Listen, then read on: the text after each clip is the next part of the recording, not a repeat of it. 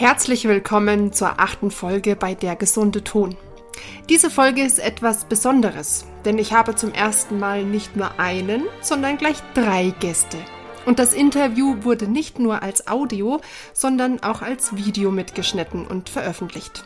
Den Link hierfür findet ihr in der Beschreibung zu der Folge. Eingeladen habe ich mir diesmal die drei Frauen von Mindful Music Making die sich vor knapp drei Jahren rund um die bekannte Geigensolistin Alina Pokostkina formiert haben. Die Gestalt- und Traumatherapeutin Leonie von Arnim und Susanne Feld, die ebenfalls Gestalttherapeutin, aber auch unter anderem Alexander-Techniklehrerin ist, haben sich für diese Initiative mit Alina zusammengetan und sie möchten mit vielseitigem Angebot mehr Achtsamkeit und auch mehr Menschlichkeit in die Musikerwelt bringen. Wir haben uns über die verschiedenen Aspekte ihrer Mindful Music Making Mission unterhalten und welche Wünsche und Anliegen jede von ihnen ganz persönlich hat. Ein weiteres Gespräch und eine weitere Folge, die mir aus dem Herzen spricht und die ich sehr, sehr gerne mit allen teilen möchte. Nun also los mit der neuen Folge.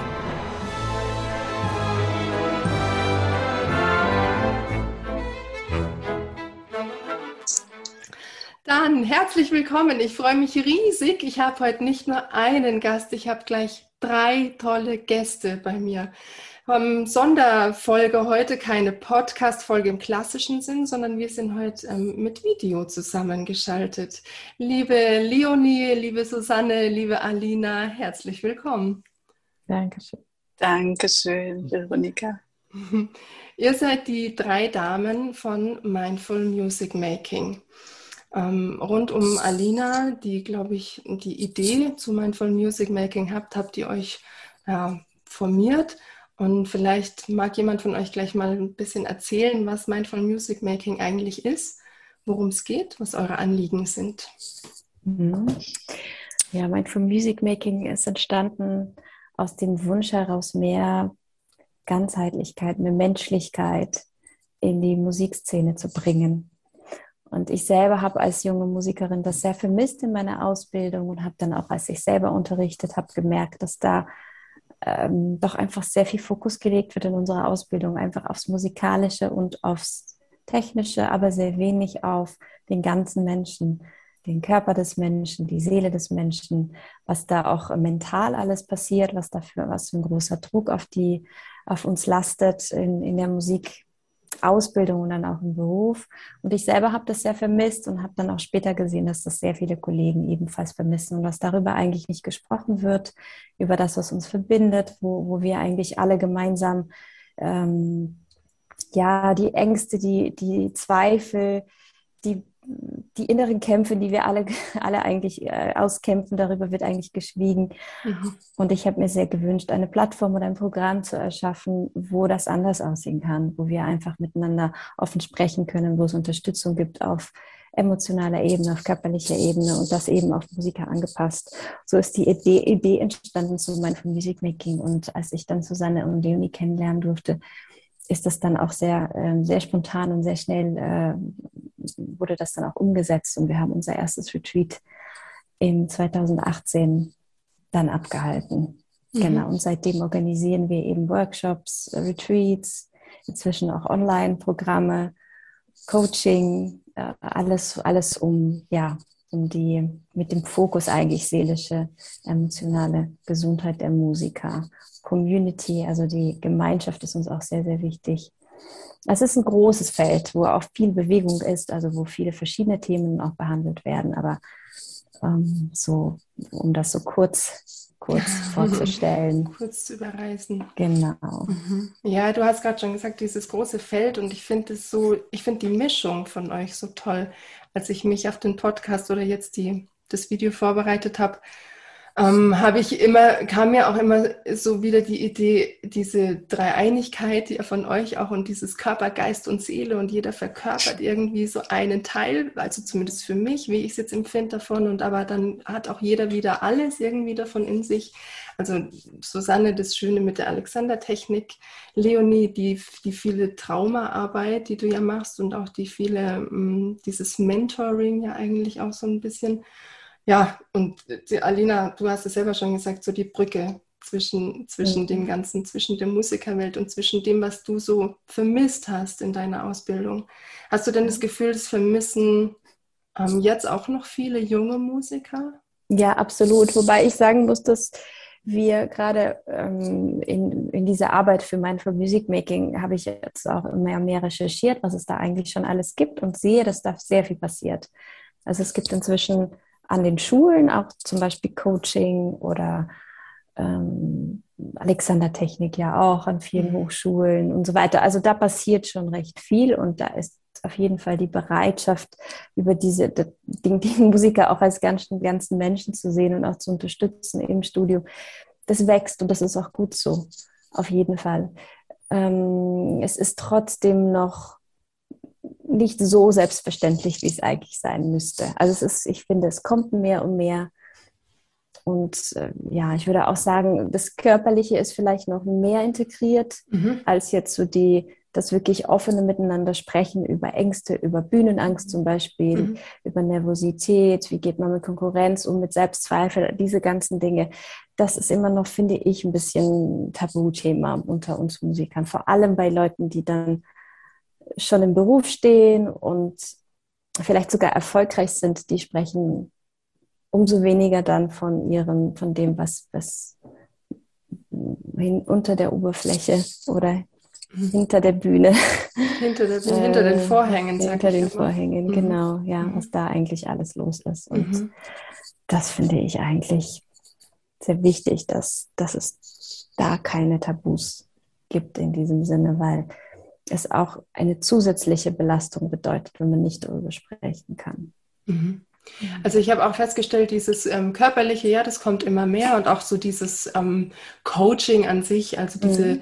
diese ganz strikte Mentalarbeit, wie kann ich mich jetzt genau. noch mehr optimieren und wie kann ich jetzt irgendwie möglichst schnell noch mehr Leistung mhm. äh, von mir abverlangen oder abrufen. ähm, ja. Wie ist es denn, das hat mich jetzt so den, den Blick von, von Leonie und Susanne vielleicht Leonie, wie, wie siehst du das als mh, hm, vielleicht eher nicht so involvierte in die Musikerwelt? Die Teilnehmer, die zu euch kommen, die sind ja wahrscheinlich schon eher bereit, sich zu öffnen. Aber siehst du das auch so eine Ambivalenz, dass es, ähm, dass es sich trotzdem schwer tun, ehrlich zu sein? Oder was ist so dein, deine Wahrnehmung jetzt durch die Kurse? Oder vielleicht hast du vorher auch schon irgendwie Klassikszene wahrgenommen irgendwie? Ähm, nee, vor allem, vor allem durch die, durch die Kurse und durch die Retreats und Workshops sind auch Einzelmenschen zu mir gekommen. Mhm. Und ich denke schon, dass, äh, was du sagst, die, die kommen, die, die sind schon offen. Ne? Die bringen mhm. schon eine Offenheit mit und die bringen auch eine Bereitschaft mit und, ähm, und sind, ich glaube, es ist eher eine Erfahrung, also wir sprechen ja eine Einladung aus, in, mhm. sozusagen in unserer Haltung und auch in dem, wie wir, wie wir das Retreat gestalten, ähm, dass eben diese Ehrlichkeit und Offenheit Platz hat. Ne? Und dass es eben ein Raum ist, wo nicht Bewertung ist oder eben nicht, es nicht um Optimierung geht. Und da, ich glaube, dass das viel ausmacht, dass sie zum einen bereit sind und offen sind und zum anderen ähm, sie auch in ein Feld kommen, wo sie erleben, dass alles okay ist. Ja. ja also das ähm, und natürlich als Gruppe miteinander, das ist das Tolle an Gruppenarbeit, merken, ich bin nicht allein. Ne? Also ich bin jetzt nicht die Einzige oder der Einzige, der hier dieses, diese Ängste hat oder diese ne, Sorgen oder diese körperlichen Symptome oder was auch immer. Und dadurch ähm, ist es eben auch von der Gruppe her wie so, eine, wie so ein Eingangstor zu sagen, das ist ein Raum, wo wir das teilen dürfen und können mhm. miteinander. Und ich glaube, diese Erfahrung ist, ähm, ist so eine der besondersten Erfahrungen aus den Retreats. Also zu erleben, ich darf, ich muss nicht meine, ne, wir haben vom Vorhang gesprochen, vom Vorhang oder von Fassade, ich muss nicht etwas Bestimmtes hier darstellen oder ich werde nicht ähm, ich, ich gehöre nicht nur dazu, wenn ich so und so und so bin, sondern ich kann auch ganz anders, also viel, also authentischer oder mhm. wahrhaftiger ähm, ja. mich zeigen. Mhm. Insofern, ich habe, in unseren Retreats habe ich, klar, es gibt vielleicht immer so ein, zwei, die so ein bisschen länger brauchen im Sinne von, aber das ist auch, ist auch okay, das ist dann auch willkommen. Ne? Also auch da geht es nicht darum, dass wir sagen, die müssen sich jetzt öffnen, müssen, die müssen jetzt, sondern dann, dann dauert es eben und vielleicht geht das Retreat zu Ende und am letzten Tag kommt ein kleiner Moment und das ist dann auch okay. Ne?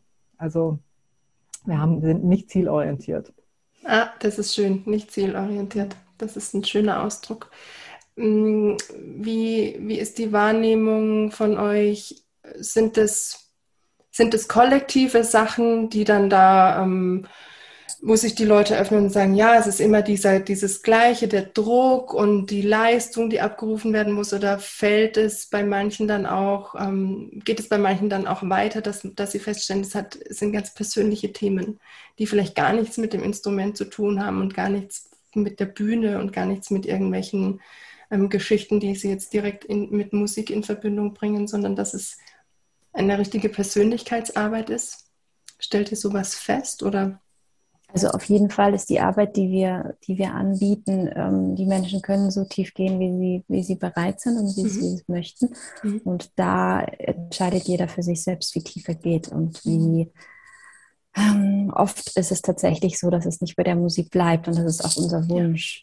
Okay. Weil, wie Leonie auch schon gesagt hat, es mhm. geht nicht um irgendwelche Ziele, es geht nicht darum, uns selbst zu optimieren und dann besser spielen zu können. Das kann ein, ein Resultat sein, aber das ist nicht das Ziel.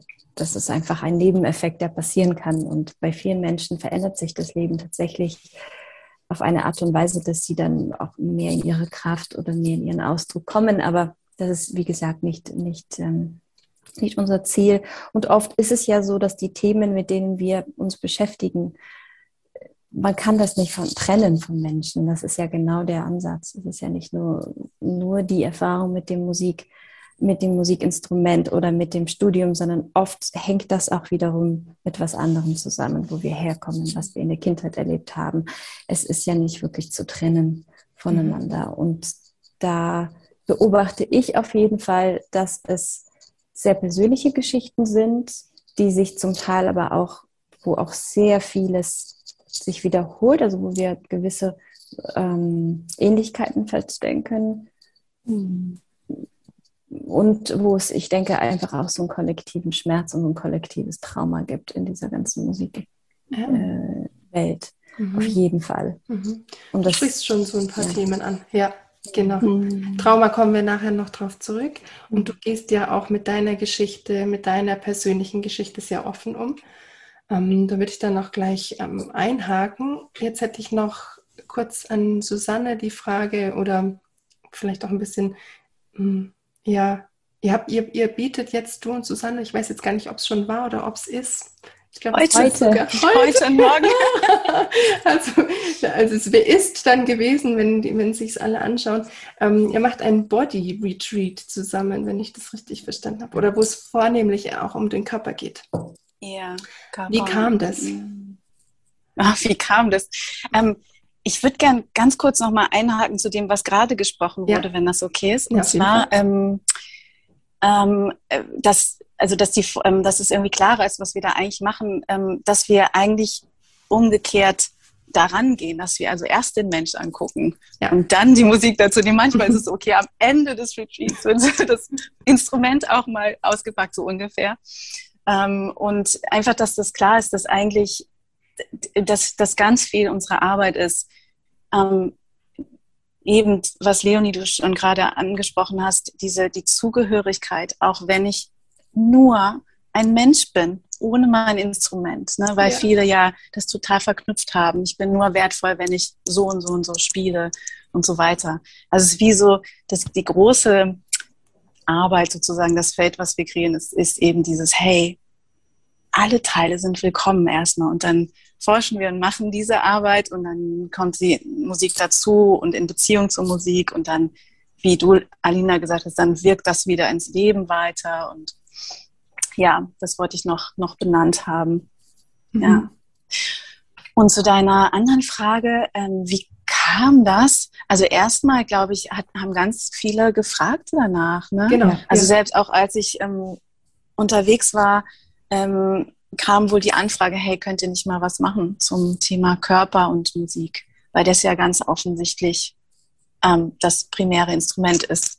Also mhm. wenn ich den Körper zer, zerspiele, sozusagen, ne, und über die Schmerzen immer wieder hinaus, das hat dann irgendwo eine Grenze. Und ähm, ja, und wir erforschen dieses Thema, also ich weiß nicht, ob die Frage auch dahin zielt, was ist, ähm, was ist irgendwie, was unser Hintergrund ist. Also für mich ist es ja so, dass ich ähm, auch mal Musik studiert habe und mhm, ähm, genau. Geige, also Geige habe ich lange gespielt auch und, ähm, und Klavier und während des Studiums, also ich hatte immer, ich hatte immer Schulterschmerzen als Jugendliche und es war, ich habe auch gesagt bekommen, ja, da hilft nichts. Also eine Masseurin hat mir gesagt, so, das, da musst du jetzt mit leben. So mit 16 hat die mir das gesagt. Ich dachte so, okay, muss ich jetzt mit leben. Das sind so die Diagnosen, die einen auch gefangen halten können. Ne? Und dann, ja, genau. Ja. Und dann hatte ich ähm, zum Glück stolperte ich dann eben über die Alexander-Technik und selbst in der ersten Stunde war es so wie so eine Erleuchtung von, ach so, nee, nee, es geht auch anders tatsächlich. Also erstmal mit Hilfe von jemand. Und das eröffnete mir wirklich eine ganz, ganz große Welt auch von, okay, wie gehe ich mit mir um? Was habe ich eigentlich damit zu tun? Mit mit, mit der Beziehung zu meinem Instrument. Wie ist, also, wie ist mein mentaler Zustand? Wie ist meine Zielfixiertheit? Das ist immer ein großes Thema bei Alexander Technik auch, was mich dann gestresst spielen lässt und, und diesen, diesen Schreckreflex rein, so schnell. Und das ist natürlich alles sehr kontraproduktiv auf so vielen Ebenen. Also wiederum für, für den mentalen Zustand, für den physischen Zustand, für uns als Einheit. Und für mich waren das eben, ähm, also ehrlich, das hat mich auch mental äh, damals, diese Arbeit, glaub, überleben lassen. Es war wirklich sehr stressig, auch für mich, obwohl ich nicht Profi Konzertbühnen und so, aber mir hat schon gereicht, irgendwie vor meinen Professoren vorzuspielen und Angstzustände zu haben. Ähm, also das, diese Erfahrung habe ich quasi im Kleinen ähm, und habe gemerkt, okay, es gibt, es gibt wie so verschiedene, es ist wie, also ich habe gerade so das Bild von, da ist dieses ängstliche Geschehen in meinem Körper, in meinem Herzen, in meinem uh, Zittern. Und dann gab es so gutmütige, also zum Beispiel die Alexander Technik, so gutmütige andere Blickwinkel. Und es war so, hey Susanne, erstmal okay. Also erstmal so in Kontakt zu kommen mit einer, mit einer erste, ersten Kontakt mit einem Wissen von, ich bin intakt, ein Teil von mir ist intakt, auch wenn ich gerade durch all diese Schmerzen und so gehe und dieses äh, Verwirrung und wie kann es gehen, war das wie so ein Hey, es ist okay. Es ist erstmal, es ist okay. Du bist okay. So. Und das nicht nur mental, sondern eben da ist ja der, das Faszinierende, finde ich, ähm, was eine Berührung machen kann, die das wirklich meint, wo das andere Nervensystem das wirklich meint. Und dann ist so, ah, und da, und dann kamen irgendwie verschiedene andere Methoden noch dazu, aber das ist so der rote Faden. Ich dachte, wo ich immer noch denke, boah, was für, wie so eine Perspektive mh, mm, den Musikerinnen und Musikern mitzugeben, wie sie sich selbst begegnen. Und interessanterweise, jetzt ja auch ohne Berührung, es ist ja eher so ein inneres, ähm, auch eine innere Haltung mhm. sich selbst gegenüber, die sie mhm. sich, ja, die ich glaube, wir einfach teilen dadurch, dass wir sie so viel wie möglich selber leben. Ne? Work in progress, aber ähm, genau. Hat das deine Frage beantwortet? ja, auf jeden Fall. Also es hat ganz viel beantwortet. Es ging jetzt auf jeden yeah. Fall in die Richtung, äh, wie yeah. es meinte. Es kam, mir ging es so ein bisschen darum, dass ähm, aufzuzeigen, dass die Teilnehmer bei euch dieses Körperliche auch anfragen und dass, dass ähm, ein ein Aufmerken da ist, dass es alles zusammengehört, wie sehr unser Geist unseren, unseren mhm. Körper beeinflusst oder wie sich es gegenseitig beeinflusst. Im Guten wie im ja. manchmal vermeintlichen Negativen, was, was auch nicht immer gleich negativ sein muss.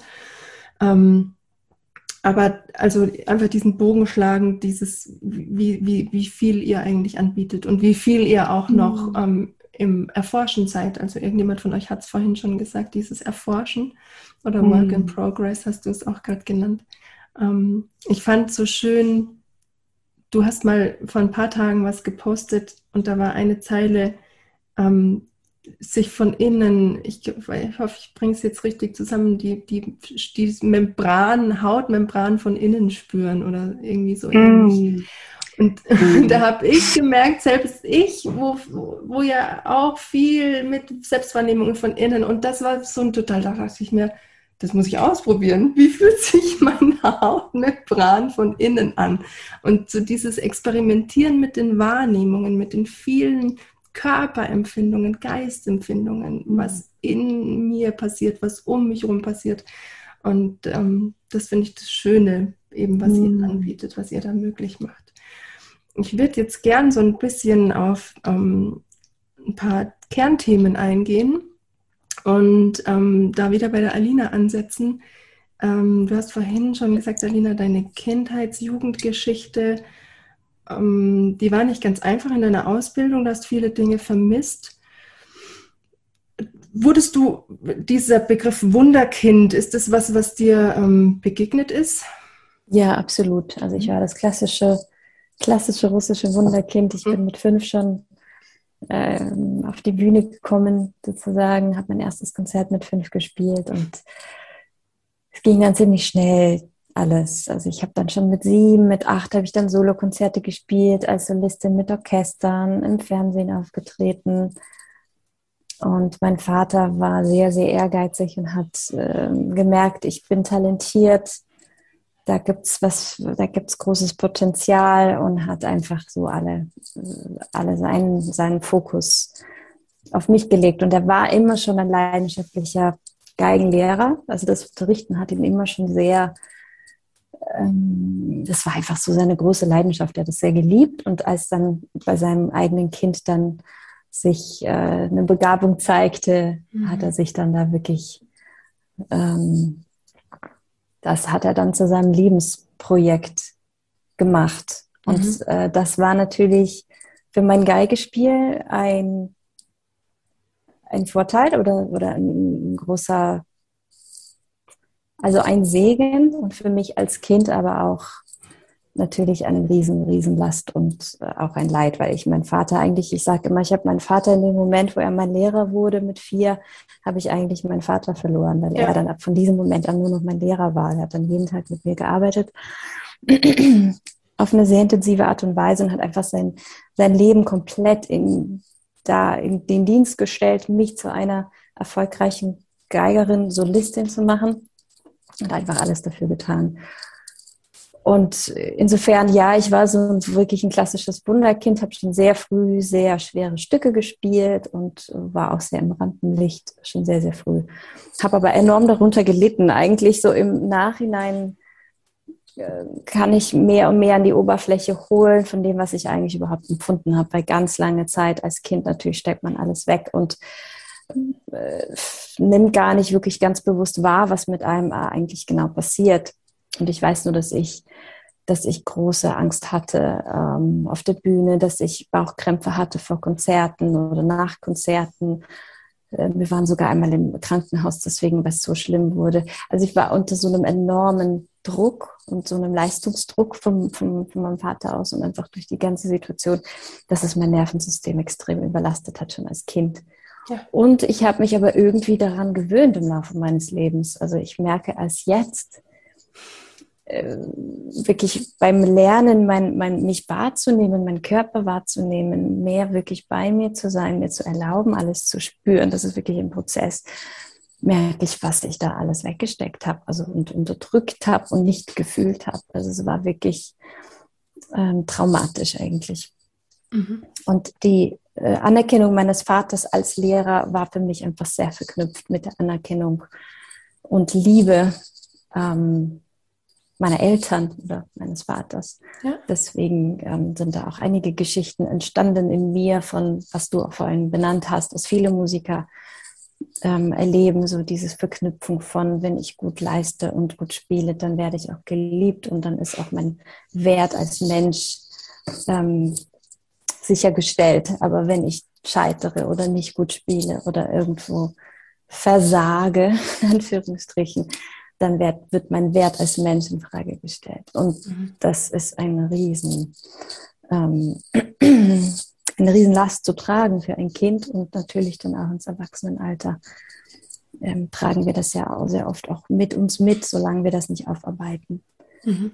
Und da habe ich einfach sehr viel Zeit mit verbracht in meinem Leben, da mhm. ähm, hinzuschauen, aufzuarbeiten, loszulassen, ähm, eine andere Haltung mir gegenüber zu finden und vor allem, vor allem wirklich zu lernen, mich zu spüren. weil ich sehr lange gelernt habe, mich nicht zu spüren, weil es einfach zu schmerzhaft war. Ja, ja, das klassische Vermeidungsverhalten. ähm, mhm, ja, genau. Und ist es was, was äh, du oder ihr feststellt, was ähm, viele gemeinsam haben, dieses Verknüpfen von Leistung und Liebe?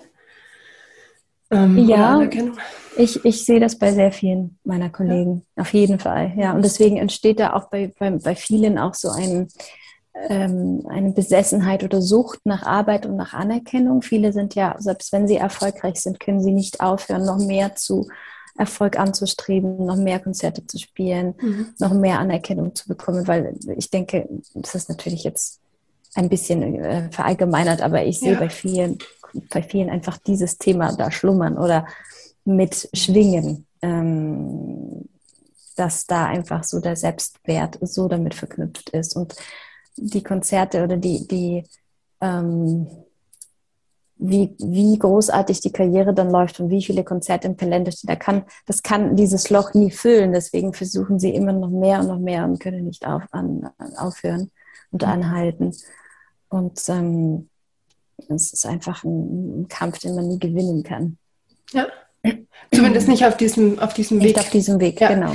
Wie, wie nimmst du es wahr mit dem äh, Alter? Also ich ähm, hatte, hatte es schon immer so ein bisschen die Wahrnehmung oder ich habe äh, immer so ein bisschen hinterfragt, warum es so harte Vorgaben gibt, auch im Orchesterbereich, mhm. dass man bis zu diesem Alter eine Stelle haben muss, bis zu diesem Alter. Also es gibt so eine harte Grenze. Bis dahin mhm. musst du irgendwas erreicht haben und wenn du das nicht hast, dann mhm fällst du runter von dem Brettspiel. Ähm, was meinst du, wo, woran liegt es? Ist es von uns was hausgemachtes oder ist es, hat es eine Begründung? Oder? Also erstmal glaube ich, dass man, wir leben ja sowieso in einer Welt, wo die Jugend ähm, gefeiert wird und, und das Alter jetzt nicht unbedingt so wertgeschätzt wird und die Weisheit und die Reife, die damit kommt, sondern es muss alles irgendwie schnell und stark und, und, und, und, und äh, glamourös und äh, schick und so weiter.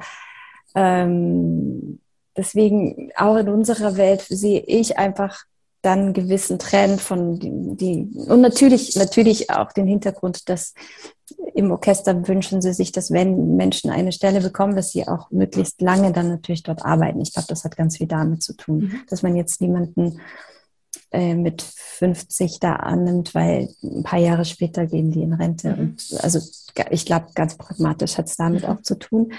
Aber ich sehe schon auch, je jünger, desto besser und ähm, ist da so eine gewisse ah, ja, so eine Glorifizierung der Jugend und ähm, der, der, der jugendlichen Kraft und, und auch so gewisse Vorgaben. In dem Alter sollte man das und das erreicht haben.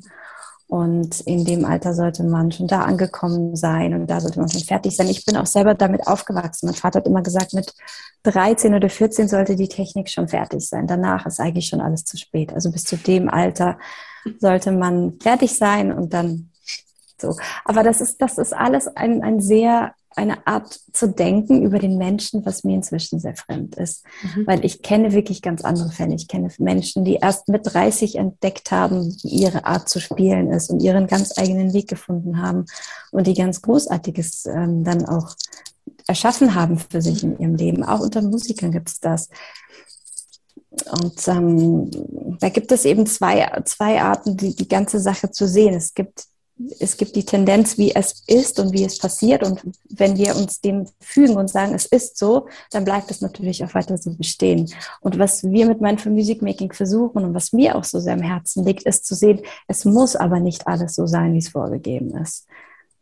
es gibt, wir erschaffen ja die Musikszene. Wir sind ja diejenigen, die uns diesen Regeln sozusagen äh, fügen und, und äh, uns, uns sagen, es ist halt so, wie es ist.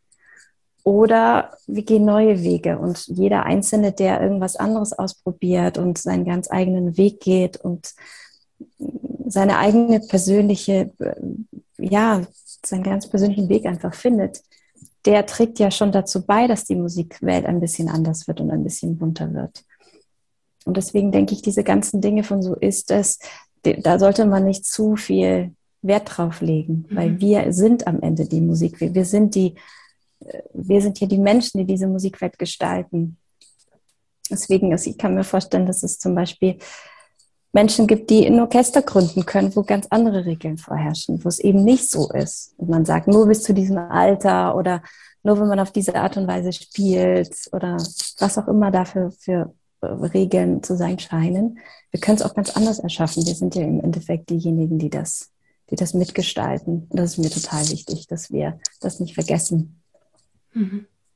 Das war jetzt eine sehr lange Antwort. Sorry. Kein Problem. ähm, wie empfindest du das bei deinen Kollegen? Hast du das Gefühl, das sind auch Gedanken und Dinge, die immer mehr umtreiben? Oder ist es ein noch sehr zartes Pflänzchen? Ich konzentriere mich einfach sehr auf dieses zarte Pflänzchen und sehe, finde einfach die Menschen, die, die da mitschwingen und die auch was verändern möchten. Die nehme ich immer mehr wahr. Also so Menschen wie dich und es gibt auch einfach andere fantastische Kollegen, die, die selber was auf die Beine stellen oder die mit einer anderen Haltung in diesen Beruf gehen und ähm, da möchte ich einfach meine Energie und meine Aufmerksamkeit hinlenken. Mhm. Und ja, es gibt natürlich auch ein großes Feld, wo, wo viele Themen noch nicht so dran sind und wo viele Menschen noch nicht bereit für sind. Aber ich denke, es ist, es ist, die Zeit ist so reif und ähm, was auf jeden Fall sehr, sehr groß und, und, sehr stark bemerkbar ist, ist eben, dass viele Menschen einfach diesen Druck nicht mehr aushalten ja. und dass diese alt, die alte Art und Weise, wie Orchester funktionieren, wie das Studium abläuft, diese ganzen alten Strukturen. Viele halten zwar noch daran fest, aber so viele Menschen leiden auch darunter, dass es nur eine Frage der Zeit ist, bis auch sie bereit sind, neue Wege zu, zu beschreiten und, mhm. und wirklich auch sich für, für was anderes zu öffnen. Ja, und vielleicht steckt ja auch bei vielen einfach auch eine Angst vor dem Unbekannten dahinter. Also man mhm, muss ja nicht immer so verurteilend dann sein und sagen, ihr seid Bremser oder ihr wollt nicht euch weiterentwickeln, sondern ich glaube tatsächlich, dass ganz oft ein Unbehagen zumindest vor neuen, unbekannten Wegen sind, weil dann hat man nichts mehr, woran man sich so festkrallen kann. Ja, so und ich muss auch sagen, als Musiker sind wir also gerade bei, bei Kollegen, die zum Beispiel Solisten oder ja, andere Kollegen von mir, die sehr, die sehr so im Rampenlicht stehen und die ein gewisses Image haben, da ist natürlich auch eine Angst, äh, wirklich, sich wirklich zu zeigen. Das ist ja auch eine ganz andere Art zu sein und in der Öffentlichkeit zu sein, wenn, wenn man das gar nicht ja. gewohnt ist und es so gewohnt ist, eine gewisse Fassade aufrechtzuerhalten. Ja. Ist es ein Riesenschritt, da wirklich mit sich also auf einer menschlicheren Ebene überhaupt zu zeigen. Absolut. Also das ähm, kann man auch nicht von den Menschen erwarten, dass sie diese Fassade, die sie so lange aufrechterhalten haben, einfach so von heute auf morgen mhm. fallen lassen. Also für, es ist auch für mich nicht leicht. Also ich kann nicht sagen, dass, ähm, dass es mir auch immer leicht fällt, mich in meiner Verletzlichkeit zu zeigen. Ja. Obwohl es mein Anliegen ist. Und ich glaube, das ist auch das, was, was Mindful Music Making auch ähm, unterstützt, dass ich äh, so ein bisschen als, als Vorbild oder als Mensch, der, der zeigt, ist, ich, ich kann auch gut spielen und erfolgreich sein und trotzdem auch Mensch sein mit mhm. meinen und mich verletzlich zeigen. Das ist so mein, mein Wunsch, ja. Mhm. Ja. Mhm. Work in progress, da haben genau, wir es wieder. Genau. Ja. Wir sind alle in einem Prozess. Du hast vorhin das, ähm, den Begriff Trauma schon ein paar Mal angesprochen und Leonie, bei dir ist Traumaarbeit ja so ein bisschen eine Spezialität, glaube ich, wenn ich das jetzt richtig rausgelesen habe.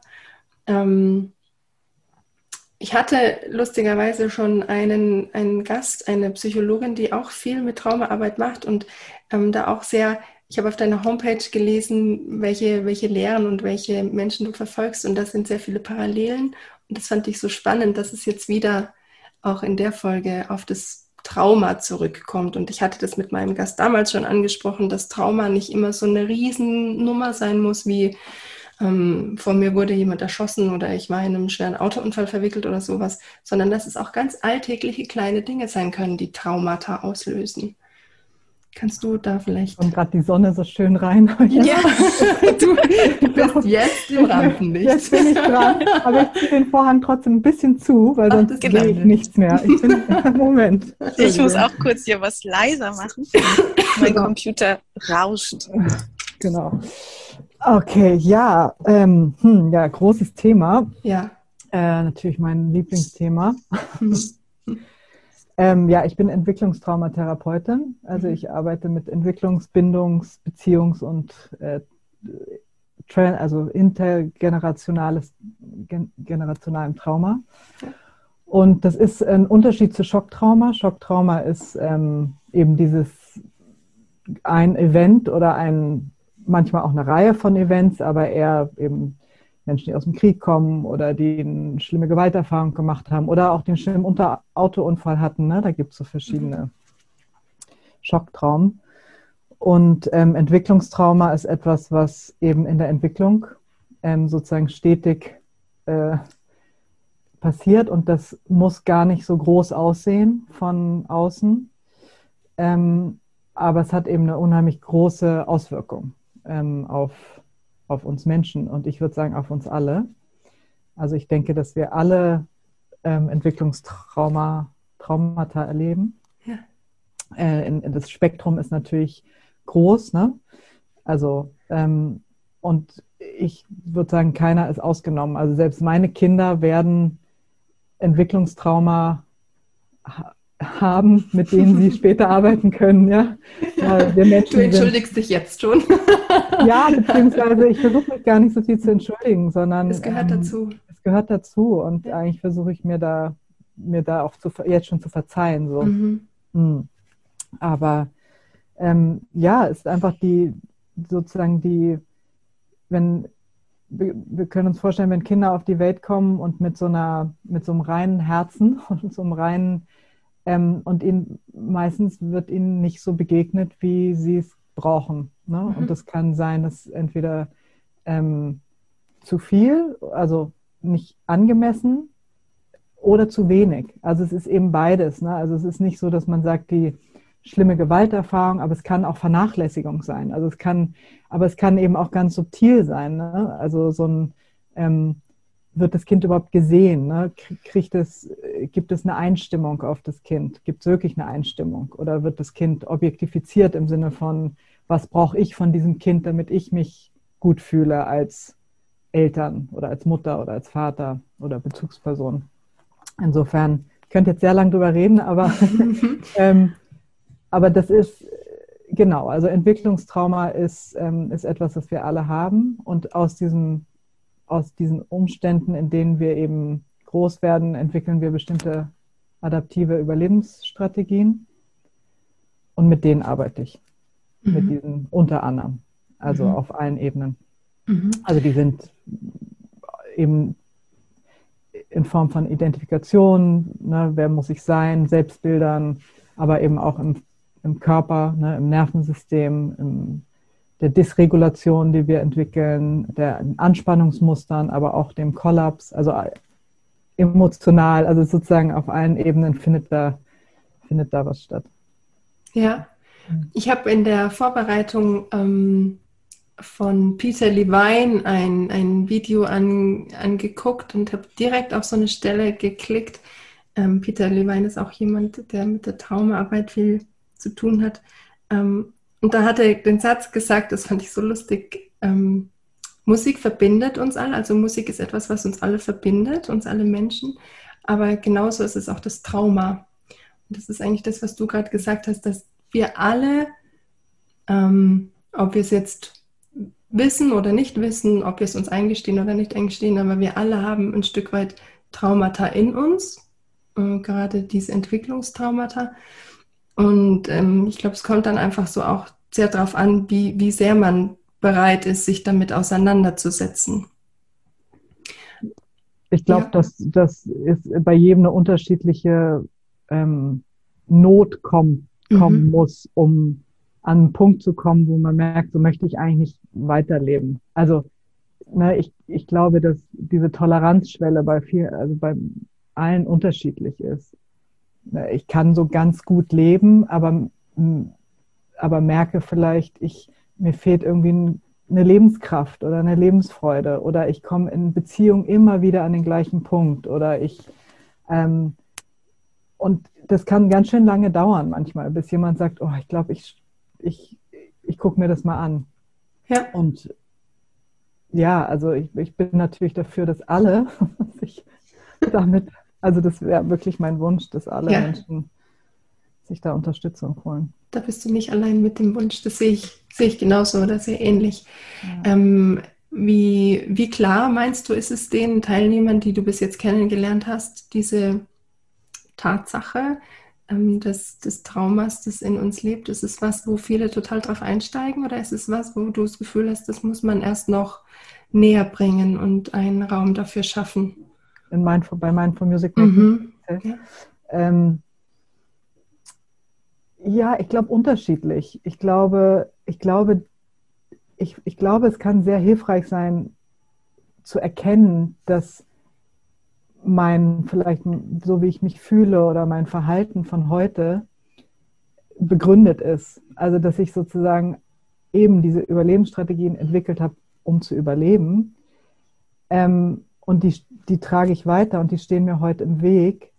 Und ein Bewusstsein dafür zu haben, ähm, ich bin nicht irgendwie verkehrt ne? oder mit mir stimmt einfach was nicht oder ich bin einfach immer angespannt, sondern zu merken, nee, ich habe, es gibt einen guten Grund, ne, dass ich das entwickelt habe und dass ich das heute so mache. Also es gab einen guten Grund.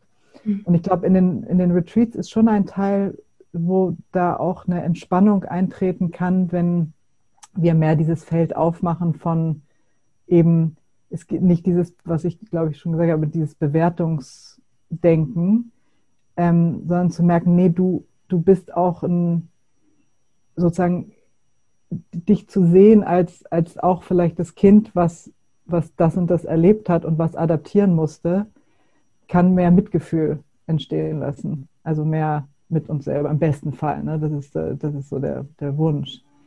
Und ich finde schon, dass in unseren Retreats das, ich meine, ich würde gerne auch von euch beiden anderen das wissen, wie ihr das seht, ähm, aber ich habe das Gefühl, da entsteht wirklich so mehr Verständnis für sie, also dass die Teilnehmerinnen und Teilnehmer mehr Verständnis für sich selber entwickeln.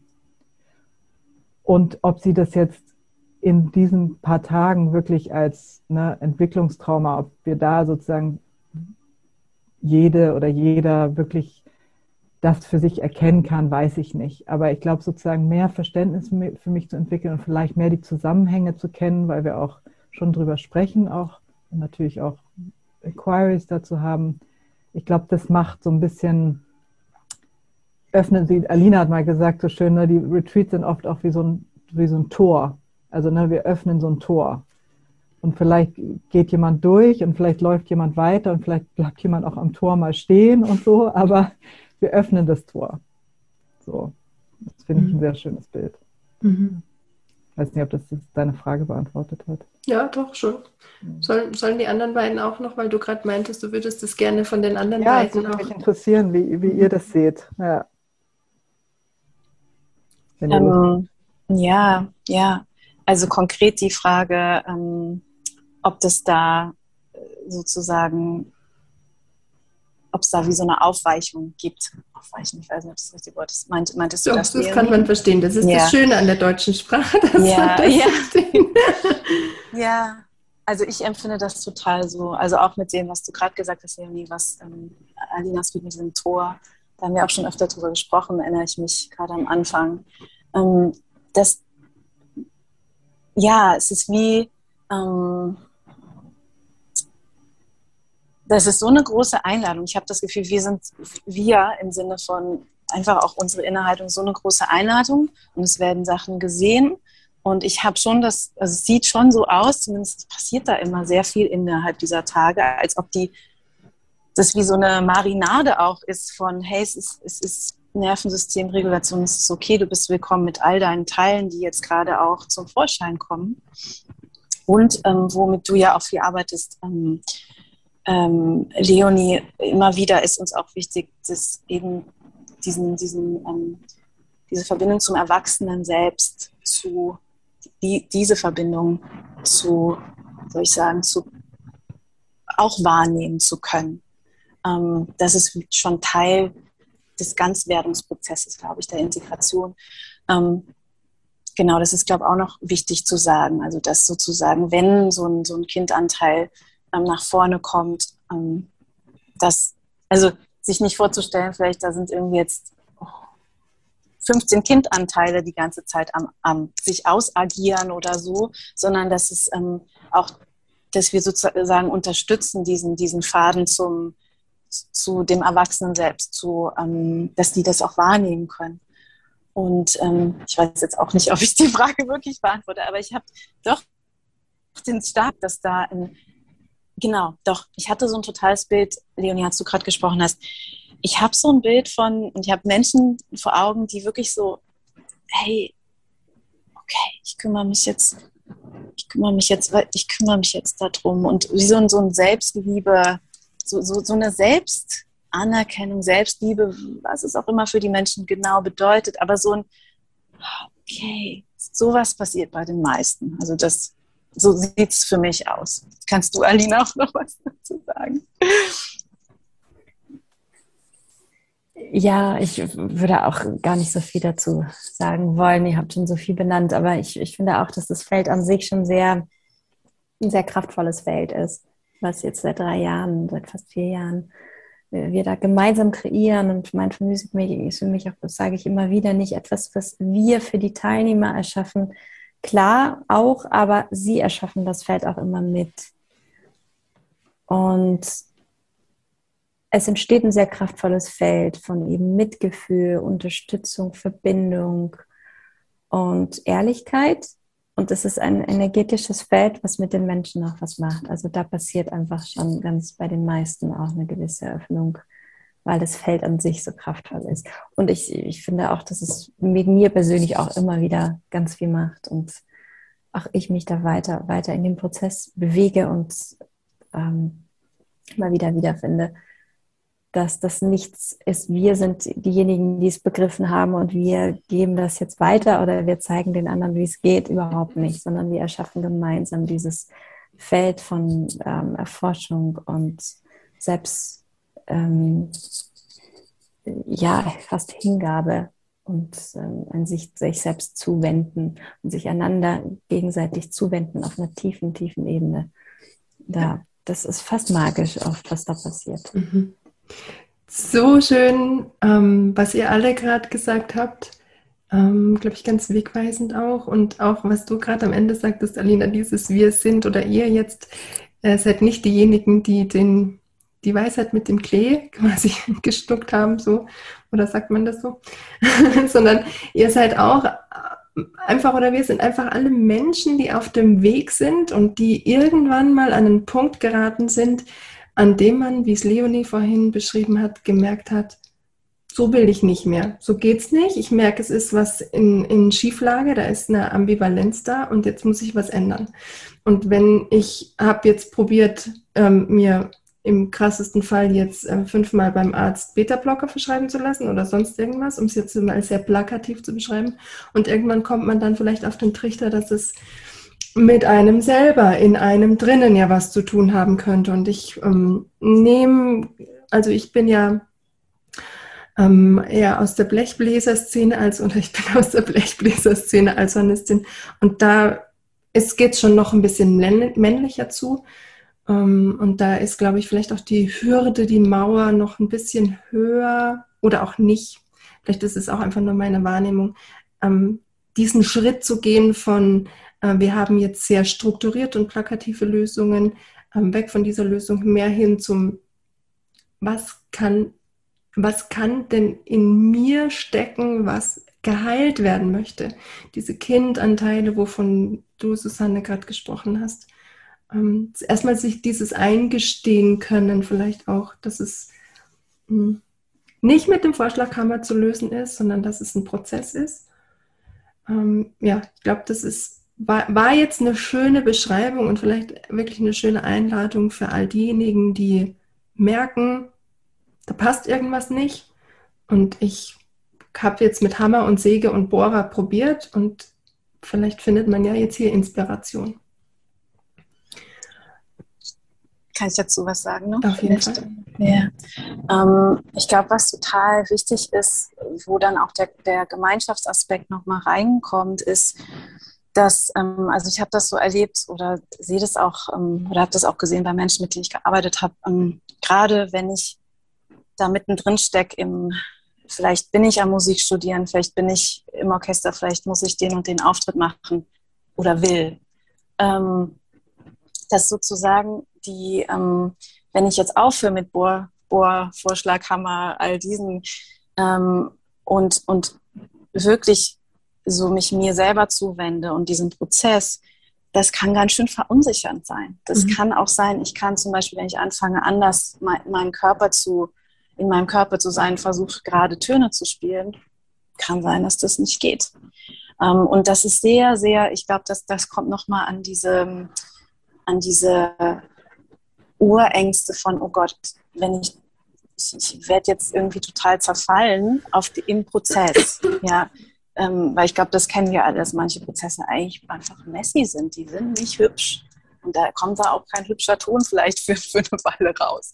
Und da, ähm, das ist so mein, also eine ganz tiefe, tiefe Vision, die auch mit der Arbeit zu tun hat, die was alle Menschen betrifft, dass, dass es eben solche Gemeinschaften, solche dass, dass, ähm, dass es dafür mehr Verständnis gibt. Ich glaube, dass es dafür für mehr Verständnis gibt, dass wir manchmal echt länger brauchen für diese Prozesse und dass wir in diesen in dieser Zeit vielleicht nicht so funktionieren können. Und das ist ganz schwierig auch, glaube ich, in der Musikwelt, wenn ich aber doch weiter im Orchester spielen möchte oder so und so und so. Und, und ich glaube, da möchte ich gerade von meinem Herzen so mein, also erstmal nochmal sagen, wie wertvoll diese, diese Zusammenkünfte in den Gruppen sind, wo die Musikerinnen und Musiker sich einander, einander sehen können und sich bezeugen können und sagen, okay, es ist okay, es ist, das ist jetzt irgendwie, das dauert jetzt ein bisschen oder ist gerade ein bisschen oh, ähm, unangenehm auch. Hm, jetzt habe ich meinen eigenen Faden verloren. Genau, es ist einfach so ein ganz großer Wunsch, dass, das, dass da wie so ein einander sehen geschehen kann. So, mhm. genau. Mhm. Ja, das beschreibt es doch sehr schön. Ja, und auch was du sagtest, dass diese Angst vor, ähm, wenn ich jetzt was verändere oder wenn ich jetzt in mir arbeite, dann fällt mein Kartenhaus zusammen und dann bin ich gar nichts mehr. Ähm, das hätte mich jetzt interessiert, Alina, hattest du denn ähm, Spielschwierigkeiten ähm, mit der Geige in, da, in irgendwelchen Prozessen? Hast du da vielleicht gemerkt? Oder aus so, ähm, ja, an so Grenzen rangekommen, wo du gemerkt hast, boah, jetzt wird es aber gefährlich, dass ich mein, mein Konstrukt verliere irgendwie? Also dieses Konstrukt hat für mich ehrlich gesagt nie so wirklich funktioniert. Ah. Weil ich, es, es funktionierte nur für die Fassade. Ich frage mich, wie weit das Konstrukt überhaupt für irgendjemanden wirklich funktioniert. Es funktioniert halt nur so weit, dass man irgendwie einigermaßen funktioniert und vielleicht nach außen hin funktioniert aber in, dahinter ist ja oft großes Leid. Deswegen, also für mich hat das nie wirklich funktioniert und mich hat das eher, eher unterstützt, muss ich sagen, dann wirklich mich mir selber äh, zuzuwenden, dass ich angefangen habe, mich mehr wahrzunehmen, zu meditieren, in Therapie zu gehen und einfach mitzubekommen, was da eigentlich alles abläuft in meinem System, wenn ich auf die Bühne gehe, weil was damit da alles verknüpft ist mich hat das nicht, hat nicht unbedingt dazu geführt, dass das alles dann, dass die Spannung gleich weg war, aber ich habe zumindest verstehen können, was da passiert. Und das hat mich schon unterstützt. Ähm, was, was manchmal auf dem Wege ein bisschen ähm, herausfordernd war, war, mich doch alleine zu fühlen mit diesem Prozess, das ja. deswegen finde ich mein Musikmaking auch so, ich finde diese, diesen Aspekt der Gemeinschaft so wichtig, weil ich hatte meine Prozesse, ich hatte meine Therapeuten, ich habe mir das angeguckt und ich habe mich auch sehr dünnhäutig damit gefühlt, hatte trotzdem meine Strategien, um weiter zu funktionieren und habe mich sehr alleine in der Musikwelt damit gefühlt. So. Und ich glaube, das ist was, was sehr kostbar ist. Und wenn man für Musikmaking, dass es diesen Gemeinschaft, diesen Community-Aspekt gibt, dass egal wie es hinter der Fassade aussieht, ähm, dass wir damit nicht alleine sind ähm, und uns gegenseitig sehen und unterstützen können. Ich glaube, wir Menschen sind wirklich nicht dafür gemacht, alleine durch irgendwelche Prozesse zu gehen. Wir sind Gemeinschaftswesen, wir, sind, wir brauchen Verbindung, wir brauchen Unterstützung, wir brauchen es gesehen zu werden. Und ich glaube, das hat eine größere Kraft, als wir als wir vielleicht in unserer Gesellschaft überhaupt wahrnehmen, weil ich glaube, dieser Gemeinschaftsaspekt ist so ein bisschen in unserer modernen Zeit ein bisschen verloren gegangen. Wir sind alle, jeder macht sein Ding und jeder macht seine Karriere und versucht äh, erfolgreich zu sein und besser als die anderen und jeder ist so ein bisschen auf sich gestellt. Und das, äh,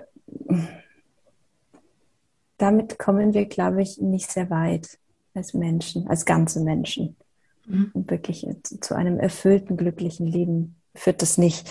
Und dieser Gemeinschaftsaspekt, wenn wir, das ist halt auch so ein Anliegen von mir, wenn wir von diesem Paradigma wegkommen von Gegeneinander und Konkurrenz und besser zu sein, sein zu müssen als die anderen oder nicht so gut zu sein wie die anderen, dieser ständige innere Konflikt und dieser, diese innere Spannung von Kampf eigentlich.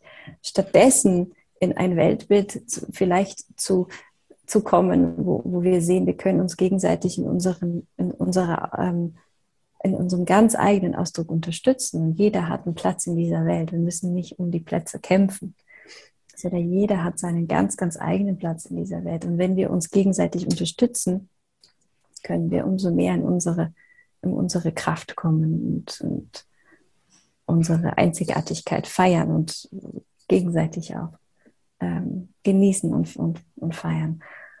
Und das ist auch, ähm, ja, dieser Gemeinschaftsaspekt ist mir, wird mir einfach immer bewusster, wie wichtig das ist. Ja. In meinem privaten Leben und eben auch im beruflichen. Mhm, mhm. Und wenn es dann auch einfach nur mal ein Telefonat ist ähm, mhm. von jemandem zu jemandem, der sagt, hey, mir, mir geht es jetzt deswegen nicht gut und, und ich habe das und das vielleicht erlebt im Orchester auf der Bühne und man hat jemand an der Leitung, der einfach Verständnis hat äh, mhm. ohne zu bewerten. Das macht doch schon sehr viel aus und das ist ein, ein ähm, ja, guter, guter Dünger für, dieses, für diese Pflanze, die doch, glaube ich, immer mehr wächst und wächst, weil ich glaube, dass wir wirklich in der Zeit angekommen sind, in dem die Not mm, mit sich selbst nicht mehr wegzudrücken ist. Also so diese, diese Selbstläuterungsprozesse, glaube ich, die durchlaufen jetzt immer mehr Menschen. Und ähm, ja, da ist es nur umso besser, dass immer mehr Angebot da ist, die Leute irgendwo abzuholen. Ihr habt vorhin kam mir ähm, kam mir so das Bild und ich erinnere mich auch bei einem Konzert, das du jetzt vor kurzem gegeben hast, ähm, Alina, hast du mit dem Publikum meditiert. Mhm. Zum ersten Mal. Ich glaube, ich war das erste Mal. Ja, ja. Ähm, und ich hatte die ganze Zeit so, als ihr jetzt auch gesprochen habt, Susanne auch, ähm, hatte ich immer das, die Vorstellung und auch das Bild, ähm, dass auch das Publikum ein Stück weit, ich nenne es jetzt mal Mitverantwortung trägt, wie die Stimmung so ist im Konzert. Ähm, und dass ja sie auch so ein bisschen ähm, Treiber von, von Dingen sind, die vielleicht nicht so gut laufen. Also wie soll ich es richtig ausdrücken, dass, dass auch das Bewusstsein des Publikums sich verändern darf ähm, in Bezug auf, was macht eigentlich der Musiker da oben und wie geht es dem vielleicht gerade. Wie mhm. nimmst du das wahr? War das jetzt in der Situation, als du die Meditation gemacht hast, war das bewusst auf diesen Aspekt hingezielt oder hatte das einen anderen Hintergrund? Ja, ich habe ja am Anfang schon gesagt, dass es Mindful Music Making um die Ganzheitlichkeit geht. Und die Ganzheitlichkeit äh, beinhaltet für mich auch das nicht nur das Musizieren, sondern auch das Hören. Ja. Und ähm, wir erschaffen eine, ein Energiefett gemeinsam mit dem Publikum. Es ist nichts, was ab, abseits vom Publikum geschieht. Also nicht das, Im Moment ist es so, wir stehen auf der Bühne und produzieren Klang und das Publikum konsumiert es und hat damit eigentlich wenig zu tun, mhm. außer es, wird vielleicht in einer, in, in einer besonders schönen Aufführung berührt. Aber es könnte so viel mehr Austausch da sein, es könnte so viel mehr, das Zuhören könnte ein viel bewussterer, aktiver ähm, Akt sein als, als ein passives Konsumieren und Aufnehmen. Und da haben wir eben in unserem ähm, Mindful Music Concert in Konstanz, was wir da jetzt zum zweiten Mal durchgeführt haben, einfach mit den Musikern zusammengesessen und überlegt, wie könnte das aussehen? Wie könnten wir das äh, könnten wir das Publikum noch mehr einladen, wirklich Teil zu sein von diesem Konzerterlebnis. Und wir haben einfach wirklich offen zusammengesessen und darüber einfach ge gesprochen und geschaut, wie könnte es, was könnte es sein, weil wir wissen es ja auch nicht. Wir sind ja auch alle mhm. einfach auf diesem Weg gemeinsam und das ist das, was so schön ist, dass wir gemeinsam den Wunsch haben, eine schönere Welt zu erschaffen, eine schönere, menschlichere, ganzheitlichere Welt, auch Musikwelt zu erschaffen und eben dann mit unseren Teilnehmern aus den, aus den Kursen, aus den Retreats dann gemeinsam dann zusammensaßen und wirklich in dieses, nicht nur dieses Heilen und ich gucke mich selber an und was gibt es bei mir alles aufzuarbeiten, das ist der erste Schritt. Und dann der zweite Schritt, was dann für mich auch ein sehr, sehr wichtiger Teil ist, ist dieses, okay, und jetzt gehe ich in die Welt raus und was erschaffe ich? Ich bin nicht mehr das Opfer von der Welt, sondern ich werde wirklich zum, ähm, ja, zum, zum, zum Schöpfer, zum Erschaffer von einer Welt, in der ich gerne leben möchte. Und das ist auch ein sehr ähm, ja, ein sehr wichtiger, wichtiger Teil. Und da kam uns eben die Idee, dass wir dies, das Publikum jetzt in diesem Konzert einladen wollten, einfach ein bisschen noch bewusster dabei zu sein, die Meditation, die Achtsamkeit damit reinzunehmen.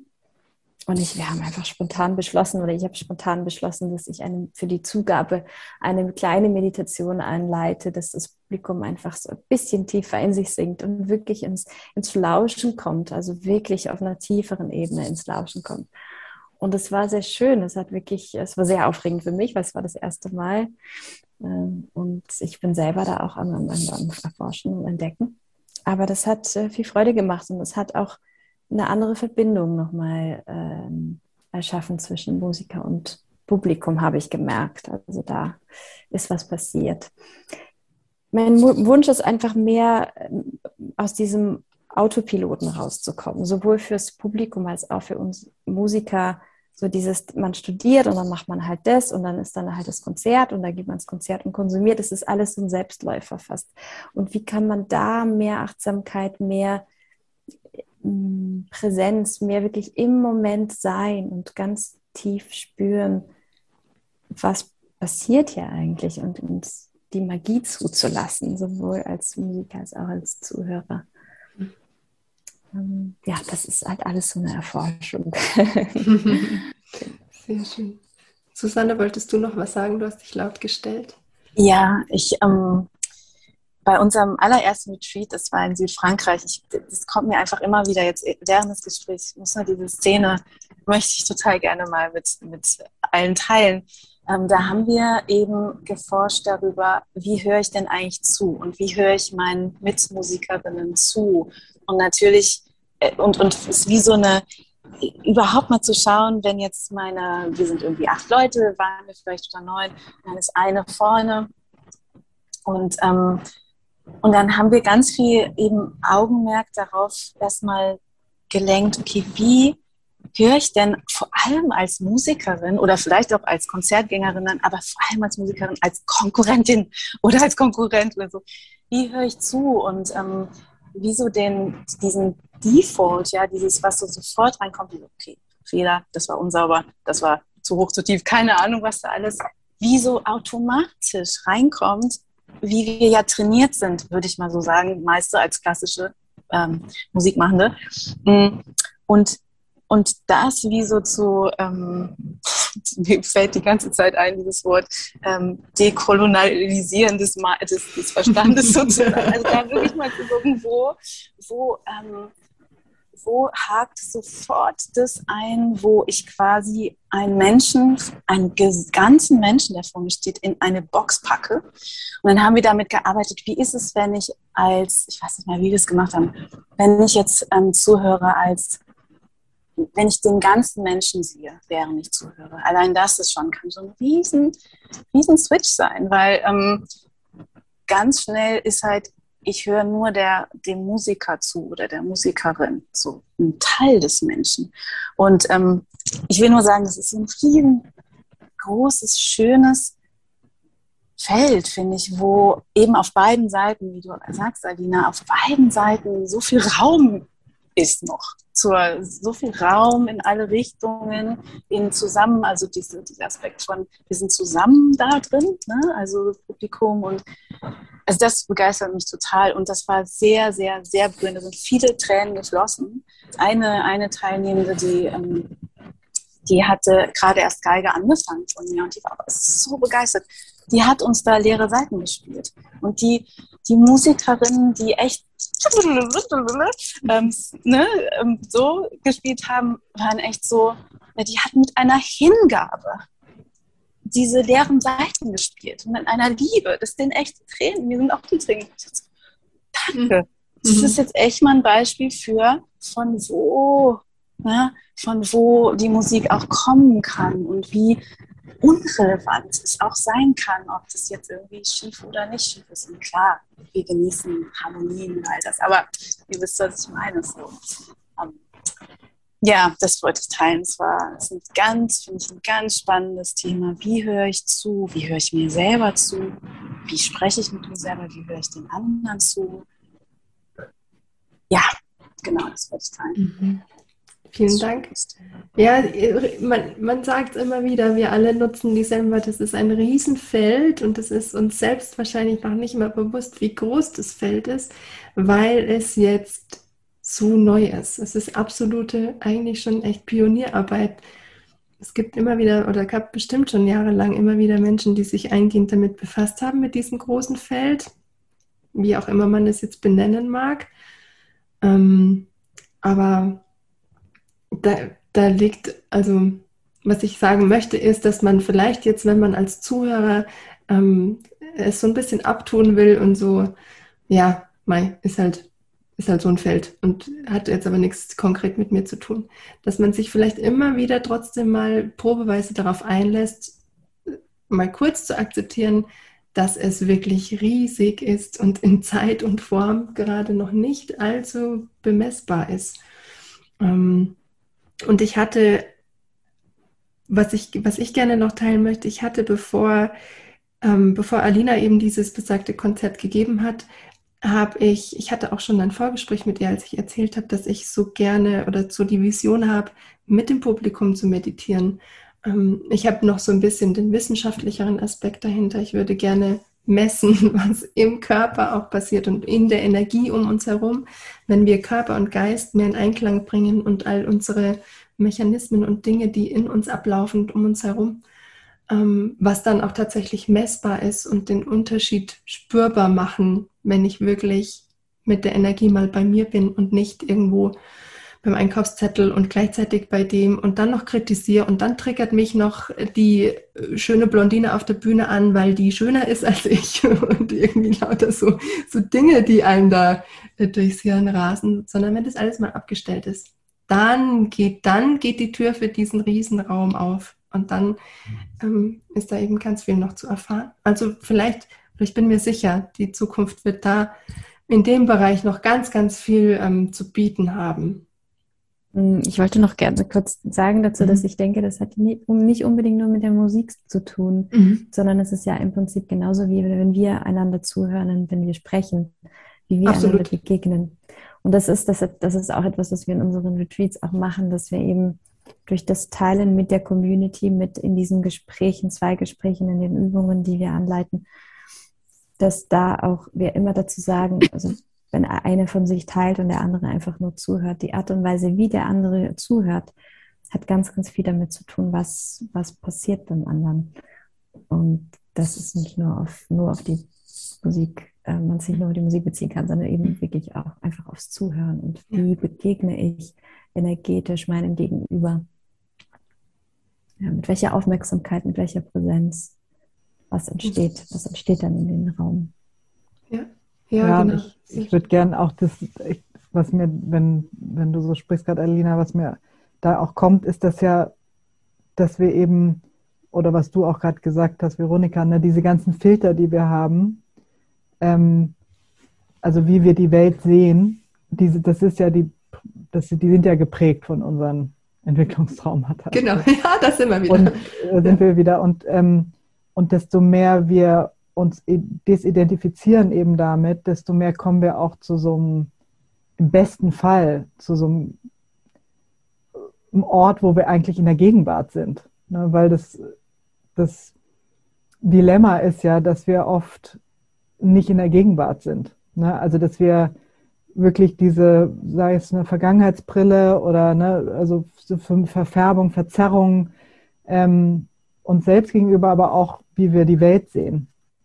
Und dann sind wir eben nicht da, sind nicht mhm. da. Und äh, ich glaube, dass diese, dieses Zuhören oder ja ganz viel damit zu tun hat, wie bin ich jetzt da und wie wie präsent bin ich in mir ne? und wie präsent kann ich dann auch sein, um aufzunehmen, was, was mir begegnet oder was das Gegenüber mit mir teilt oder die Musik, die ich höre oder also wenn wir in die Natur gehen oder ne, also, also wie, wie verbunden bin ich eigentlich mit mir? Und das ist auch ein, also wirklich so ein tatsächlich ein roter Faden oder so ein Fundament von den Retreats also nicht nur, auch, auch ich glaube, also meine Einzelarbeit auf jeden Fall und soweit ich es weiß, bei den anderen auch, ganz sicher, ähm, ist wirklich dieses, wie, dieses, wie bin ich mit mir in Verbindung und was kommt dazwischen? Also wie, wie gehe ich aus der Verbindung mit mir selber raus? Und da kommt eben ganz oft diese, ja, diese, diese Filter oder diese alten Spuren ne, oder diese Ängste, die dann kommen dass ich diese Verbindung zu mir selber abbrechen muss. Und dann kann ich auch nicht präsent sein und, und dann kann ich auch nicht wirklich zuhören. Mhm. Mhm. Ja, also Filter vielleicht noch für die anderen Zuhörer vielleicht noch besser oder anders greifbar. Also mir kommt gerade so dieses ähm, Erfahrungen, Ängste aus der Vergangenheit, die mich gedanklich schon in die Zukunft schmeißen. Ähm, und und dieses Jetzt eben nicht möglich machen.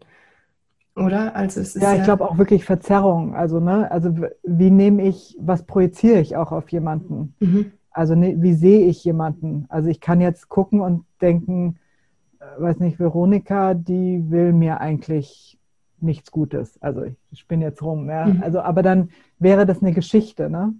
Mhm. Also die, die, die, die, in dir entsteht. Die in mir entsteht, mhm. weil du mich vielleicht triggerst mit irgendwas. Genau. Ne? Weil du irgendwie vielleicht sogar einen Tonfall hast, den ich von, ne, wenn es mir nicht klar ist, aber den ich irgendwas, also das kann es sein, aber es kann auch sein, dass ich eben irgendeinen Film laufen habe, wie so ein Parallelfilm, der mir nicht bewusst ist.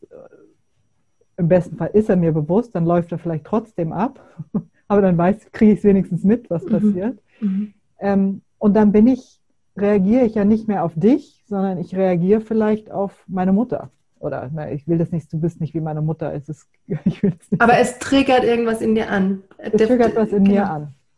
Ja. Und dann bin ich woanders, ne? Dann bin ich mit genau. was anderem beschäftigt. Und dann bin ich, das ist, dann bin ich nicht mehr äh, in der Realität letztlich auf eine Art mhm. auch. Mhm. Und das machen wir ja so viel ständig eigentlich in unserem ganzen Alltagsleben, ob wir jetzt musizieren oder nicht, wenn wir eben dieses, mm, ja, im blöden Fall unbewusst einfach immer alles durchlaufen, dann sind ja immer alle anderen schuld. Der guckt schief und die macht das und so, und aber dass man diesen Schritt schafft. Schuld. Ja, wir, genau, diesen Schritt zu schaffen, zu merken, hey, das kann der außen gar nicht machen. Das bin ich, wie ich darauf reagiere und ich reagiere deswegen darauf, weil er, weil sie mich an meine Mutter erinnert oder sonst irgendwas. Also es kann, kann ja auch ganz tief vergraben im, im Unterbewusstsein sein.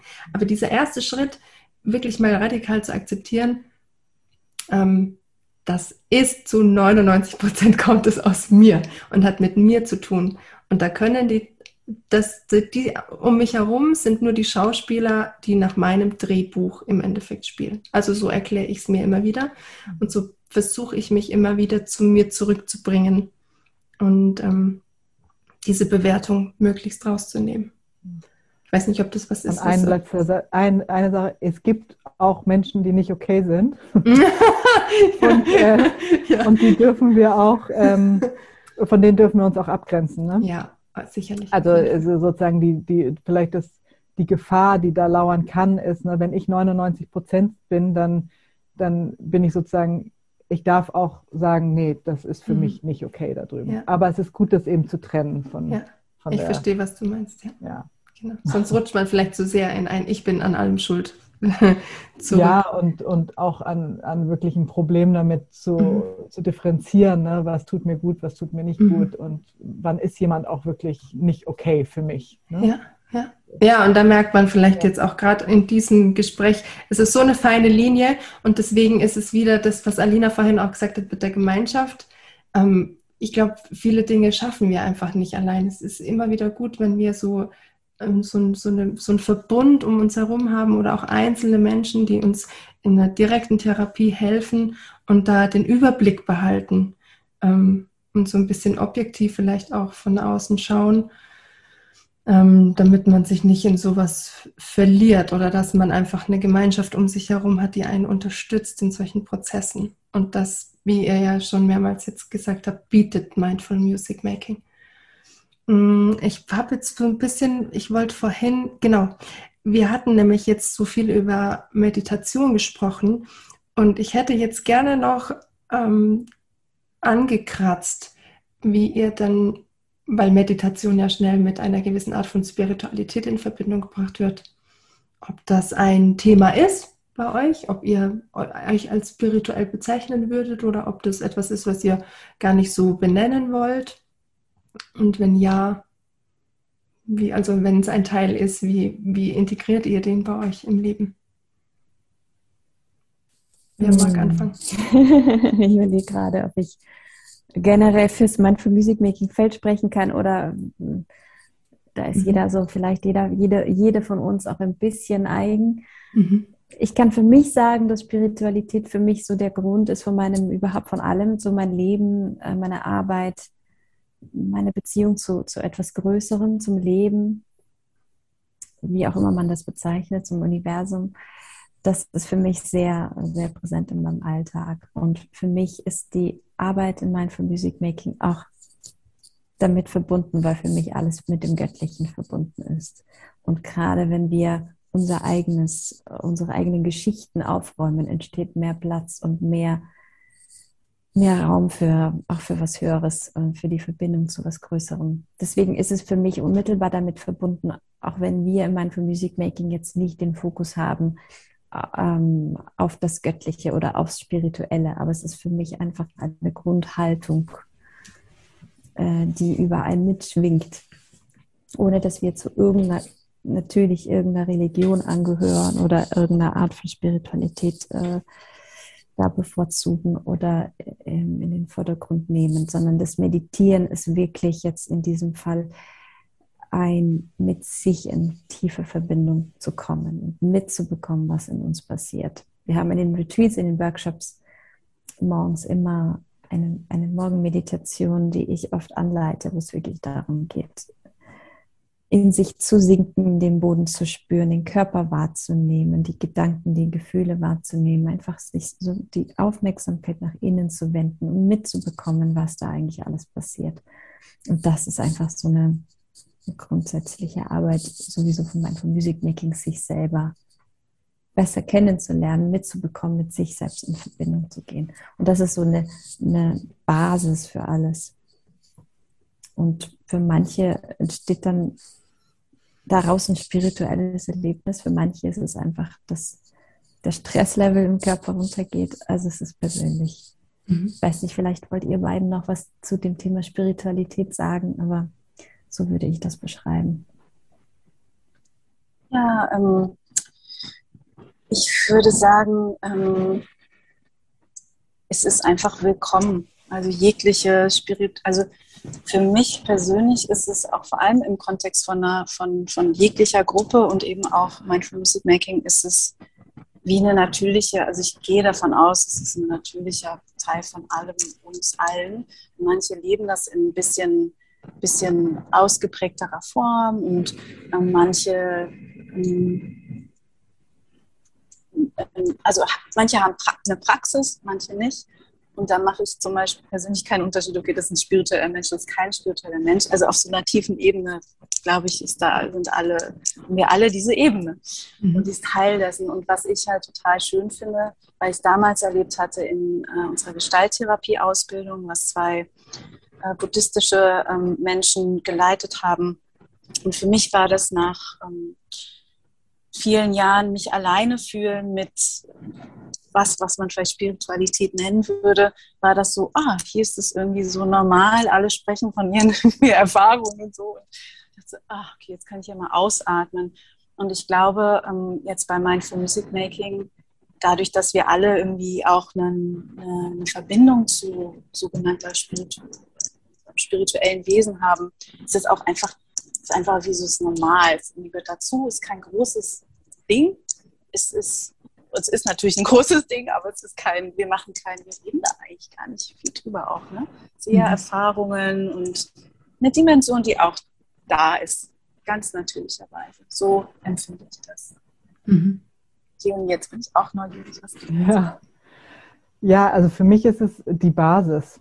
Also ich glaube, es ist sozusagen, es ist, ähm, ich glaube, ich, ich glaube, diese Arbeit würde gar nicht stattfinden, wenn es nicht, äh, also zumindest also ich spreche jetzt mal für mich, aber die, ihr beide habt ja schon gesprochen, aber ich, ich glaube, ich arbeite von dort, von diesem Bewusstsein, dass es mehr gibt als, als zum Beispiel unsere persönliche Identität oder mehr gibt als, ähm, als wir meinen, erstmal wahrnehmen zu können. Ne? Und dass diese, dieser Prozess, mehr mit mir in Verbindung zu gehen, auch bedeutet, für, mit was, vielleicht mit was Größerem oder was also mehr in Verbindung mit dem, wie Lina gesagt hat, ne, vielleicht dem Universum oder dem, äh, dem Baum, äh, der Teil des Universums ist, ähm, kommen zu können.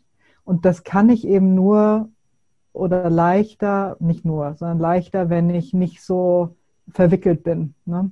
Ähm, und, und das ist Work in Progress auch für mich natürlich. Also das ist, ist auch alles ein Prozess, und ich glaube, dass diese Grundhaltung, ne, wie die beiden anderen auch schon gesagt haben, das ist, das ist einfach die Grundhaltung, auf der alles andere aufgebaut ist. Und wenn alles wegfällt, gibt es die immer noch. Und dann, äh, also ist, aber es ist, wie Susanne sagt, es ist, wir, wir thematisieren das nicht. Ne? Wir mhm. haben jetzt nicht bestimmte ähm, Göttinnen oder Götter, die wir, die wir reinbringen. Also gibt es ja auch. Und das mhm. kann ja auch total schön sein. Mhm aber ich gehöre zum Beispiel keiner bestimmten Tradition an. Ich könnte jetzt gar nicht etwas Bestimmtes da weitergeben. Mhm. Aber diese, diese Grundhaltung, dass wir, dass wir diese Verbundenheit, glaube ich, das ist, ähm, ich finde, das macht Mindful Music zum großen Teil auch aus. Ja. Dass wir das auch teilen. Ne? Und auf unterschiedliche Arten und Weisen sicherlich leben, aber auf jeden Fall, denke ich, teilen. Ja, ja und das ist sehr schön. Das ist ja auch das Bereichernde, dass sich dann wieder jeder irgendwo ähm, an, an einer von euch anlehnen kann, weil ihr so unterschiedliche ähm, Herangehensweisen vielleicht auch habt. Und so findet jeder Teilnehmer, Teilnehmerin irgendwie ähm, jemanden, an dem man sich orientieren kann.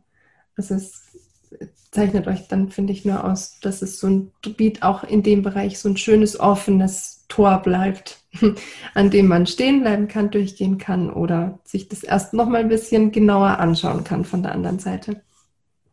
Sehr schön, aber es ist, ähm, darauf wollte ich eben hinaus, dass auch Spiritualität ein Teil von eurer Arbeit ein Stück weit ist oder wie auch immer man es jetzt benennen möchte. Ähm, ich hätte jetzt noch, wir kommen so langsam dem Ende entgegen, mich hätte jetzt noch interessiert, ob, ob es äh, denn Visionen gibt, bei dir, Alina, ganz bestimmt, für die Musikerwelt, für die Zukunft, Und wenn ja, welche? Und vielleicht aber auch gerne aus der Sicht von Susanne oder Leonie. Wer mag anfangen? ähm, ich wünsche mir mehr Menschlichkeit in der Musikwelt. Das, das wäre mein Wunsch und ich sehe auch, dass es mehr und mehr passiert. Ähm, mein großer Traum, mein großer Wunsch und meine Vision mit dem, was wir durch Mindful Music Making in die Welt tragen, ist ja so eine Mini-Version von der Musikwelt sozusagen, ist das, ähm, ja, das mehr Menschlichkeit, das mehr, dass wir als ganzer Mensch, als ganzen Menschen einfach ins, ähm, in diesem Beruf sein dürfen. Und mit allem, mit allem, was wir fühlen, was wir denken, was wir sind, gesehen werden, angenommen werden und dasselbe unserem Gegenüber auch schenken können. Dass wir lernen, auf eine gewaltlose Art zu kommunizieren und äh, auf eine wertschätzende Art ähm, miteinander umzugehen. Ich glaube, wenn wir das machen würden, dann äh, ja, würde sich einiges schon verändern. Das ist so mein großer, großer Wunsch, dass die Menschen so einzigartig sein dürfen, wie sie sind. Ja. Sehr schön. Susanne Leonie. Leonie, willst du? Oder soll ich? Okay. Ähm, ich glaube, irgendwas mit, also zu allem dem, was Alina gerade gesagt hat, zusätzlich, ähm, ähm, was, was mit Freude zu tun hat. Irgendwas, was wirklich mit, ähm, mit so ein bisschen, ja, worum geht es eigentlich wirklich? Also nicht den, den, die, dieses, und es muss nicht unbedingt Freude sein, aber diese Art von, diese Art von Verbundenheit mit der Essenz, dass die wie sich mehr ausdrücken darf als ähm, die die Kategorien, die sich so verhärtet haben im Laufe der Jahrhunderte wahrscheinlich, die um die Musik drumherum sind, also diese, diese Boxen vielleicht. Also wenn ich so eine, ja, so eine Vision, ähm, das fände ich super spannend. Und inklusive eben dem Publikum, aber auch, ähm, ja, ich kann mir so vorstellen, so ein Erblühen und auch das, ich höre dann schon auch von einigen, wie sie leiden in ihrem Orchester und so. Und ähm, wie wäre das, wenn irgendwie das Heilige der Musik auch wieder so wie so durchfließen kann durch die Menschen und, ähm, und nicht so oh, schon wieder oh. und, und, und eben die Konflikte und so. Also ja, das kommt mir gerade. Ich schauen, dass ich nichts wiederhole. Ich habe, also was ich mir wünschte, ähm, ist tatsächlich, das Erste, was mir kommt, ist, dass Menschen, also jetzt in dem Fall Musikerinnen und Musiker, aber eigentlich alle Menschen netter, freundlicher mit sich sind. Und ähm, dass, also wirklich dieses, dieses Compassion, also dieses Mitgefühl für uns, dass das, das wünsche ich mir eigentlich am meisten. Und dass, ähm, dass jetzt Musikerinnen und Musiker, aber alle Menschen, dass wir uns nicht so antreiben und so, so in so einen Funktionsmodus gehen und, und so abschneiden. Das ist das, was mir am meisten wehtut und was ich mir am meisten wünsche. Ähm, und ich glaube, daraus ergibt sich ganz viel, ne? wenn ich freundlicher mit mir bin und natürlich im großen Ganzen, systemisch muss sich sicher auch ganz viel ändern, aber ich gehe jetzt erstmal vom, vom Individuum aus und da wünsche ich mir das. Ich wünsche mir, dass, dass es und dass wir uns nicht so prügeln. Und ich finde Musikerinnen und Musiker, die, die sind so, so hart mit sich teilweise und nicht nur, natürlich. Ne? Ähm, und, so, und ich verstehe auch, wo es, her, wo es herkommt. Ne? Wir haben ja schon über dieses Leistungsthema gesprochen und diese Verknüpfung mit Liebe und Anerkennung und Wert. Aber das ist wirklich mein Wunsch, sich als Ganzes zu mögen und freundlich mit sich zu sein. Mhm. So. Mhm neben denen, was die anderen beiden auch gesagt haben. Mhm. Sehr schön. Dann sage ich auch noch ganz kurz, was ich mir wünschen würde. Vielleicht ähm, ist es noch ein, ein Aspekt. Ich würde mir wünschen, ich würde gerne Konzerte sehen und auch in Konzerten mitspielen, in denen Menschen auf der Bühne sind, die ähm, mit sich im Reinen sein dürfen, die sich so präsentieren dürfen, wie sie sind, authentisch und dann bin ich gespannt, was dann entsteht, wenn jemand wirklich echt ähm, echt mit sich sein, sich erlaubt, echt zu sein und das Publikum ist auch erlaubt und das eine, ein gegenseitiges Einver Einvernehmen ist irgendwie, sich gegenseitig tragend durch so ein Konzert. Das wünsche ich mir in, in Zukunft zu erleben und ich glaube, dass ähm, wir werden das bestimmt erleben. All die Dinge, die ihr gerade geschildert habt, ähm, sprechen mir total aus dem Herzen und ich finde das ganz wunderbar, was ihr macht und ich finde es ganz toll, dass ihr euch heute die Zeit genommen habt, mit mir zu sprechen. Ähm, und ich wünsche euch ganz viel ja, Erfolg, ganz viele tolle Erlebnisse in der Zukunft. Genau. Möchte noch jemand was Susanne, du hast dich gerade noch mal laut gemacht. Ich wollte mich nur bedanken. Danke, Veronika und Leonie und Alina für das Gespräch. Mhm. Und ja. ich lasse euch aber nicht, nicht so leicht lasse ich euch noch nicht ähm, so.